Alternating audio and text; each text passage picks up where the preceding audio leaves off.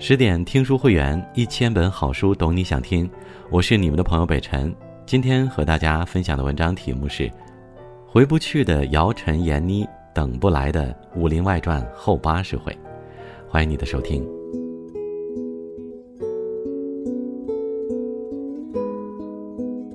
武林外传》开篇，初来乍到的郭芙蓉砸坏了客栈的不少宝贝，共计四十八两七钱。掌柜佟湘玉算了一笔账：如果郭芙蓉留下做杂役，每月二钱银子，还清这笔债需要二十年。郭芙蓉大惊失色，佟湘玉笑道：“二十年快得很，弹指一挥间。”佟湘玉所言非虚，如今已是二零二一年，据《武林外传》二零零六年春节开播，没到二十年，也已十五载。时光流逝，真似弹指一挥。小郭还在做杂役吗？佟掌柜和老白怎么样了？大嘴还想着慧兰吗？无双过得好不好？莫小贝有没有成为混世魔王？十五年过去，故事早已结束。我恍然发现，人间处处皆江湖。二零零二年，导演尚敬与编剧宁财神相聚喝酒。此时，尚敬刚导完炊事班的故事，都市男女，想拍一部更有想象力的喜剧作品。两人一拍即合，决定拍一部武侠情景喜剧。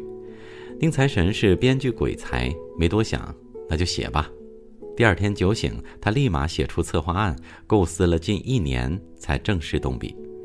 二零零六年初，《武林外传》于央视八套开播，说的是一间客栈里一个掌柜和一群伙计的故事。伙计们看似普通，来历不凡，有道圣、六扇门总捕头千金、断指轩辕之子，他们与各路江湖人士往来切磋，将恶搞发挥到极致。评论两极，年轻人很喜欢，剧里夹杂着普通话、英语和方言的台词，被不少人争相模仿。人在江湖飘，哪能不挨刀？老虎不发威，你当我是 Hello Kitty？老一辈人看不明白，觉得胡编乱造。据央视索福瑞的收视报告统计，《武林外传》首播收视率只有百分之一点九五，手机收视率扑了。演员们张罗着家人来追剧，姚晨父母看得直打呼噜，闫妮儿父亲看的时候，满脸严肃的模样，仿佛在看新闻联播。这讲的到底是啥意思嘛？有人调侃。《武林外传》看似诙谐，要看懂剧里的每个槽点，英语啊得过四级，精通金庸、古龙，了解莎士比亚，懂方言，会 rap，古文底子也得有点。随着剧情逐渐展开，人物形象逐渐鲜活起来，唠叨的佟掌柜、野蛮女友郭芙蓉，动不动子曰的吕秀才，走进人们心底。收视率也一路飙升，次日翻倍百分之四点二六，第十天高达百分之九点四九，风头一度盖过隔壁的《家有儿女》。人们爱看《武林外传》不奇怪，情景喜剧能让人发泄情绪、放松身心。《我爱我家》编辑部的故事都曾因此大获成功。《武林外传》在这些家庭式喜剧的基础上，进一步披上了古装武侠的外衣。说的还是普通人的喜怒哀乐，多了几分江湖柔情。剧中还有不少对无良媒体、赌博等现象的讽刺与教育。大嘴的母亲是赌神断指轩辕，自一次赌局输后砍下一指，从此退出江湖。他用自身经历教育众人：赌就是赌，没有大小。输了想翻盘，赢了还想赢。一旦赌得兴起，什么也顾不上了。不管赌术高低、身家大小，不玩到倾家荡产，谁也别想收手。久赌必输啊！所有创新中，对武侠的解构是《武林外传》的最大特色。剧中人物与经典武侠颇有渊源。佟湘玉的名字源于龙门客栈中的金镶玉，郭芙蓉源自《射雕英雄传》里的郭芙，白展堂意为白玉堂加展昭。《武林外传》的江湖却没有丝毫血雨腥风，大侠也没有侠骨豪情，打斗像小孩过家家。道圣是炒作出来的，五岳盟主莫小贝是十来岁的小孩，关中大侠吕秀才不过迂腐书生。剧组没有一个人会武功，只有莫小贝扮演者王莎莎学过一套奥运长拳。这些设计和导演上镜对武侠的理解有关。武侠基本上是假大空被神化了。武侠精神中的好的品质，应该是人性的理想化，而不是对人进行神化。传奇故事里的侠客在这里都成了凡人。导演编剧将传奇掰开揉碎，无非想证明，侠客并非天生英勇，他们会因为害怕而颤抖，也会因为蝇头小利与人相争。他们是人，不是神。众人所处的同福客栈乃至整个栖霞镇，像是一个乌托邦。栖霞镇虽不比十八里铺富饶，人人安居乐业，似是世外桃源，让一心想办大案的邢捕头毫无用武之地。邢捕头曾经对徒弟小六抱怨：“咱们这儿治安啊，实在太好了，别说是贼，连个吵架的都没有啊。运气好的时候能碰到两口子吵架，可一见到我，人家就和好了。”至于卖淫嫖娼、聚众赌博，从来没听说过。邢捕头对天长吼：“老天爷啊，你要是有点善心，就给我们爷俩发两个贼下来吧！”栖霞镇上的同福客栈像是一个大家庭，伙计们吃住都在这里，在这里经历江湖风波，逐渐了解彼此。来客栈之前，他们都是江湖中人，经历过失意与漂泊，同福客栈成了他们的容身之所。郭芙蓉是六扇门总捕头的千金，一心想要闯荡江湖，却被佟掌柜用半哄半骗的形式留在了这里。白展堂是名震江湖的道圣，因为掌柜的一句“我需要你”，甘心金盆洗手。同福客栈里没有腥风血雨，多了一丝人情味儿。掌柜佟湘玉说：“有人的地方就是江湖。”佟湘玉像这个家庭的家长，也像是大姐。小事上犯糊涂，大事分得很清楚。无论谁遇到问题，他总能输出一些朴实的金句。调皮没有关系，但是绝对不能伤害疼爱你的人。爱情是很纯洁、很美好的东西，要靠真心去换，而不是用心眼儿和手段去骗。其他几个伙计性格各异，有人莽撞，有人内敛，共同点是都很善良。在这样安定和乐的环境下，人与人之间的情感十分真挚。掌柜和小贝之间是姑嫂之情，丈夫还没见面就已去世。香玉为小贝安排学习、生活等各种杂事，像对女儿那样对她。佟湘玉和白展堂、郭芙蓉和吕秀才之间的爱情，还有大嘴对杨慧兰的单方面痴情。第六十二集，白展堂和香玉发生感情危机，秀才与大嘴劝他别担心。白展堂自白：相遇对我是感激大于爱情，还有依赖，这点可能他自己都不知道。长久以来，他一步不敢逾越。大嘴建议他应该立马把香玉拿下时，老白说：“拿下不代表幸福，我最怕的就是他后悔。如果有一天结了婚，有了孩子，见到他的真命天子，他心里会犯嘀咕：到那时我怎么办？”我是捆着他绑着他，还是一手指头戳死他？无厘头的剧情背后，人物的感情真挚且值得思考，角色之间深厚的友情也令人难忘。无论平时他们如何拌嘴，关键时刻总会团结一心。看过《武林外传》的人不会忘记同福客栈的屋顶，这里发生过太多故事。无论谁感到失意，都会爬上屋顶，不一会儿，总会有其他人过来安慰。失落是一种普遍情绪，当你失落时，总有人用行动表明，你不是孤独的。这种安稳感，无论在刀光剑影的江湖、充满人情味的客栈，还是高压的现代社会，都足以抚慰人心。温情之外，亦有悲情。小品界老艺术家陈佩斯说过：“所有创造笑声的行为，其中都有一个悲情的内核。”这种悲情是创造笑的内驱力。人们初看《武林外传》时，会被其中的喜剧效果打动，隔十五年再看，感受全然不同。开场，观众便见证了郭芙蓉的江湖梦碎。她带着丫鬟小青闯荡江湖，自称雌雄双侠。原本想行侠仗义、为民除害，却在不经意间做下了许多坏事。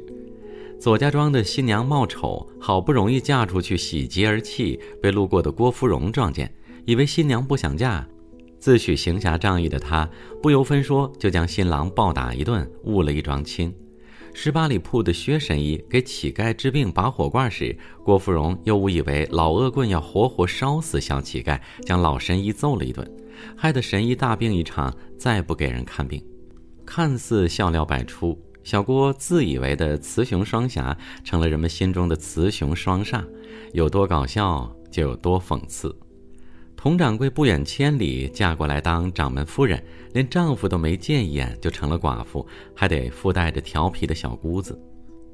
道圣白展堂的生活像过街老鼠，哪怕金盆洗手多年，也永远自认戴罪之人，不敢和佟湘玉确认关系。吕秀才三岁识千字，五岁背唐诗，长大却屡屡落地，靠当账房为生。莫小贝这个掌门听来风光，衡山派总共只剩三个人。李大嘴心心念念慧兰，慧兰从始至终都没有爱过他。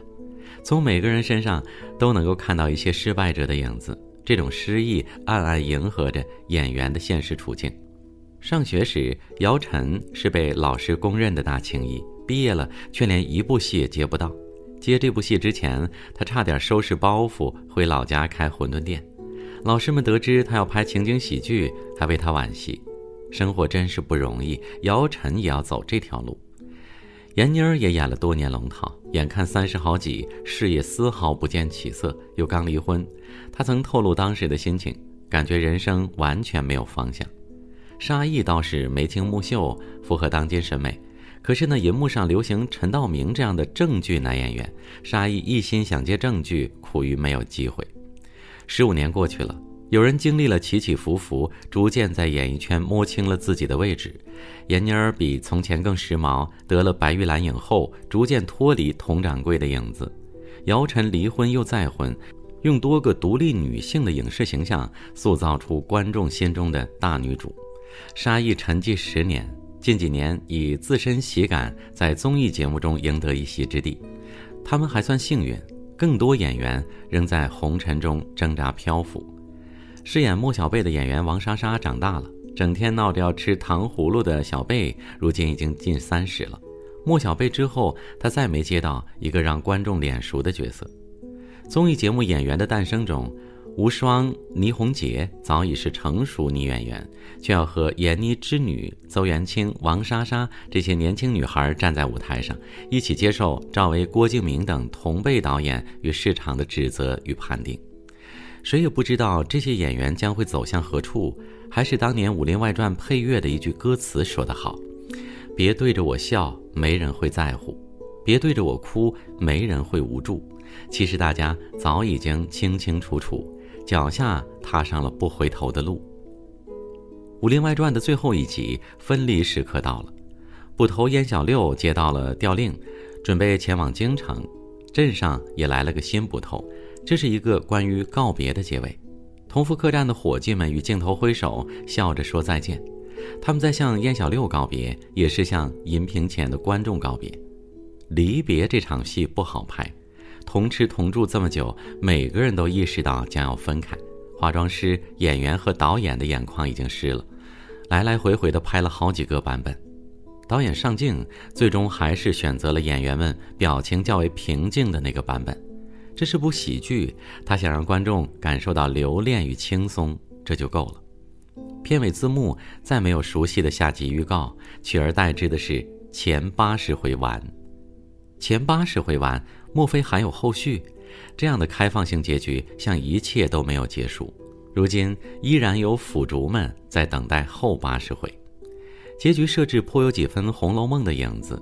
曹雪芹写出《红楼梦》前八十回，还没有写完结局就去世了。后四十回由高鹗续写，后人议论纷纷。《红楼梦》不愿《红楼梦》碎，期望看到宝黛钗永远生活在无忧无虑的大观园。武林迷同样不愿武林梦碎，只要心中有江湖，故事便能延续下去。没有结局的结局，似乎才是书粉剧粉心中最好的安排。主创团队也曾经试过拍摄电影版《武林外传》与电视剧《龙门客栈》，和《武林外传》有着千丝万缕的关系。姚晨、沙溢、于恩泰还曾经去客串，可惜这些续作反响平平，并非主创高位续貂。这些作品衰落背后是情景喜剧在国内不断示威的过程。有学者曾经将中国情景喜剧分为几个阶段，以一九九三年的《我爱我家》为起点，到千禧年是探索期两千到二零零九年是拓展期，之后便不断的走向衰弱。《武林外传》是中国情景喜剧史上的一次小巅峰，从那之后由盛至衰。观众熟悉的情景喜剧中最新的，或许要数争议颇多的《爱情公寓》，这是十二年前的老剧了。如今情景喜剧越来越少，逐渐淡出了人们的视线，这与市场环境有关。如今的作品讲究大制作，情景喜剧并不吃香。对创作团队而言，挣得少，麻烦多。情景喜剧看似简单，对剧本和演员的表现能力都有很高的要求。《武林外传》的编剧每写完一幕，便会自己在家里先演练一遍，如果家人觉得不够好笑，就会重写。导演也会在现场亲自教导演员，摆出什么样的表情和姿势，能更彻底地展现出喜剧效果。当然，情景喜剧的衰落也与自身的限制有关，固定场景和模式容易让人审美疲劳。观众审美疲劳，编剧人才匮乏，时代也变快了，动辄几十上百集的情景喜剧，怎么比得上两三分钟抖出包袱的视频段子呢？众说纷纭。无论如何，《武林外传》的后八十回怕是等不到了。《武林外传》开播十年，姚晨曾发了一条微博：“十年一觉武林梦。”闫妮紧接着回了一句：“还是江湖梦中人。”中秋赏月会上，看着天上的那轮圆月，同福客栈里平时嬉笑打闹的伙计们陷入伤感。他们幻想，如果当初选了另一条路，会不会走向不一样的人生？如果当初我没来这儿，而是继续闯荡江湖，没准儿现在是一代女侠了。如果我当初一直当捕头，没准儿现在是四大神捕。如果我当初没学武，学的是医术，现在已经是一代神医了。伴着酒酣耳热，在幻境中，所有人回到了过去。小郭当上女侠，行侠仗义不久，碰到了一群捕快，很快被抓了起来。老白没学武功，却也没学好医术。遇上喜欢的姑娘被欺负，也无法为她出头。佟掌柜的丈夫没死，但她要赚钱养家，还被颐指气使的丈夫呼来喝去。人的一生常常被置于各种选择中，当你选择了一条路，常会幻想另一条路会不会更好。这一集是在强调，人生没有如果，即使回到过去，生活也未必比现在更好。众人梦醒，中秋赏月会结束了。相遇与小贝念的几句诗意味深长：“幻境再美终是梦，珍惜眼前实为真。莫使金樽空对月，举杯幸会有缘人。”更多美文，请继续关注十点读书，也欢迎把我们推荐给你的朋友和家人，一起在阅读里成为更好的自己。我是北辰，我在北京，祝你晚安。